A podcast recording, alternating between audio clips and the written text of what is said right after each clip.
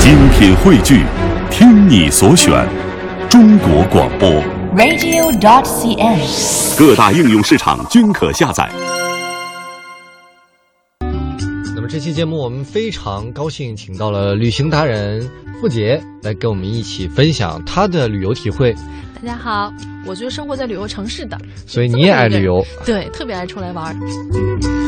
最近也看有一个也是很爱旅行的一个朋友，也是嗯女生，她还在分享说是一个哪个国家给忘了，一个女孩写的说，如果一个你身边有一个特别爱旅行的女孩，就请你不要娶她。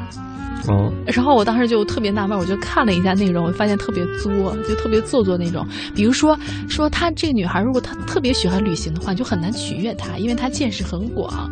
然后呢，如果你想跟她特别无聊的恋爱，比如说看电影、吃个饭什么的，会觉得特特别无聊，因为她见过很多很有趣的事情。但我觉得这样其实是不对的。我觉得你肯定能嫁出 去。对对，你了解我的担忧，这我觉得这是其中一方面。但是我觉得旅行主要是让你开阔眼界，就是你有更多的包容性。你就是因为你见得多了，所以你就知道平淡的可贵。我觉得不是像那样特别狭隘。对，所以你见到过了谢霆锋是怎么在一个海岛上求爱的，你就觉得其实平平淡淡的求一个爱，求个婚也很可贵嘛。对对对，就是你会珍惜所有的一切的东西。而且我觉得旅行有一个特别神奇的地方，就是永远能够让你一瞬间忘掉所有其他的烦恼。然后就开始珍惜，就觉得人生特别美好。你之前的苦难，之前受的苦都不算什么，啊、哇，是不是我心态特别好？心态特别好，很阳光。谢谢。这跟我们哎，你但是你说这个呢，说到苦难啊什么的，让我想起了之前我喜欢的一句话。嗯这句话呢，好像是高晓松嗯，他妈，他的母亲你怎么知道的？说的，因为他书里写到的。啊，我以他为见过说他 妈的。，他说，呃，生活啊，除了眼前的苟且，嗯还有诗和远方。啊，那句话是他妈妈说的吗？他书里是这么说的，哦，原来是。现在已经成为至理名言了，对不对？我当时我这个这个我还真有一点感触，嗯就是我我因为我这工作关系，我就是节假日的时候是不能回家，也不能放假的，对所以在前阵子就过年的这段时间，我都没有回家，嗯啊，就是但中间抽了一个空，回了三天，就又回来了。嗯我当时躺在家里，我就跟我妈说：“我说妈，我要是不工作的话，能养得起我吗？”然后我爸我妈就是异口同声，头都没有回养不起跟 我说：“给口饭吃是没问题的，哎呦，买衣服跟旅行那就不行了。”哎呀，我觉得完全刺痛了我的点，因为对我来说，就像你说的，哎呦诗和远方我觉，得老我妈这 个高啊，不是不养你，但是你其他你要想过更好的生活对，努力孩 子所以我当时真好默默无语，直接回房间收拾行李。 就要走是吧？一想到，那你人生不是不是说为了一口饭对而活着的，你还有就像你说的，不诗和光是远眼方，前的苟这个苟且，对还有诗和远方，我们要有更更大的追求。对，就像我还有衣服和远方，你这个呃也算但但都是远方，也算追求吧，对。而且我觉得有一个人有一个兴趣爱好是特别好的，虽然我这个爱好可能比较费钱，是旅游，对但是我觉得每次出去都会让你的人生更加的丰满。不是有句话嘛，说你不能改变你的人生的长度，但是你可以拓展它的宽度。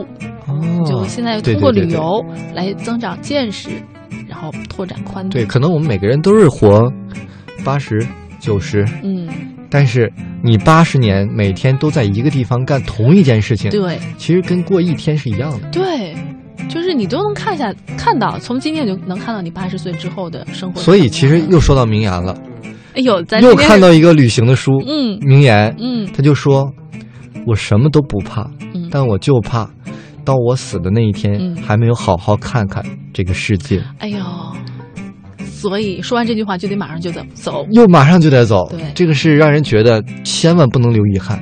对，现在这个旅行方面的名言真是哎，对还，你挺要说多这，的我又想起来，就好多那种微博上特别多那种情感的那种感悟的小段子嘛。嗯，说人生就应该有一段说走就走的旅旅旅行行和一段什么什么什么的爱情，哎，爱情那个就忘了哈，什么什么呀忘了。但是我觉得旅行这个，很多人说就得说走就走，我觉得这是真的。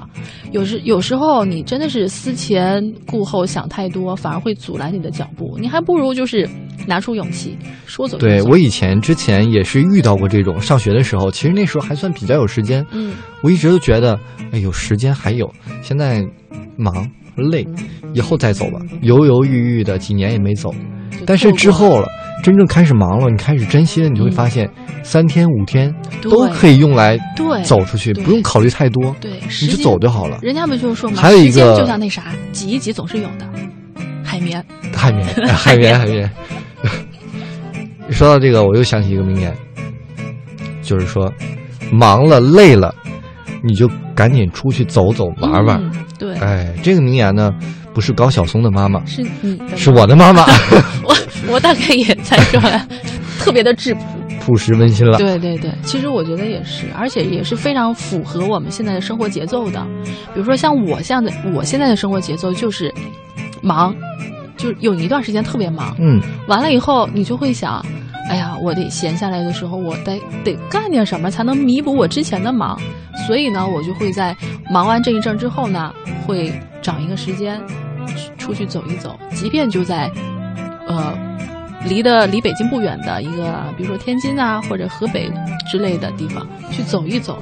我觉得这也算走一走哈、哎，这只要离开京这个郊也地可以方，走一 走，人家就实在说不嘛行，晚上去五环外走一走。对，还有人说旅行其实就是换一个地方睡觉。 哎呦，还真是，你就是有的时候这个名言你会发现很简单，对，但是一下就点中你某一个心里的对对对小地方，它是一种提炼和总结。对你心里就会哎，说到我心坎儿里去 了。哎，所以我们今天的话题是聊一聊名我言们旅行中的名 言。那些年我们听过的旅行中的名言，哎，有的时候还真是就是为了一句名言嗯就走了。还真是。我记得以前哈，嗯我上大学的时候，那会儿其实没有什么钱，你都花的父母的钱，所以你不太敢出去玩儿。对。那有一次我们是全班旅游去了边去了湖南，就是边城，就是我们哦在对课对本对里都学过的边那城个其实就是现在的凤凰，对，然后其实就像你说的，就是因为一个名言，或者因为你曾经看过的一个故事，然后你就会向往。你一说边城和沈从文，巧了，嗯，我昨天就正正好读到沈从文的一句诗，啊吓我一跳。哎在这里分享给大家，我觉得特别的美好。嗯，这句诗的结尾几句也是特别有名，它叫做“我走过许多地方的桥，嗯我看过许多次的云，嗯我喝过很多不同种类的酒，嗯，但我只爱过一个在正当年华的人。”哇，好美啊！其实当时你的感觉就是哇，其实你一开头我就猜到你的结尾会说是大概跟感情有关，但是我没想到会这是本着我最喜欢的诗。真的真的特别好。所以要不但要有远方，也要有点诗，对，这样你在远方的时候，候会觉得更有意思。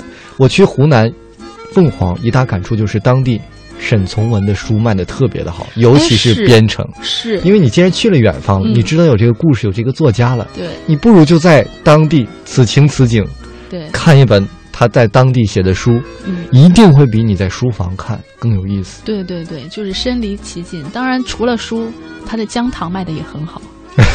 你怎么又说吃？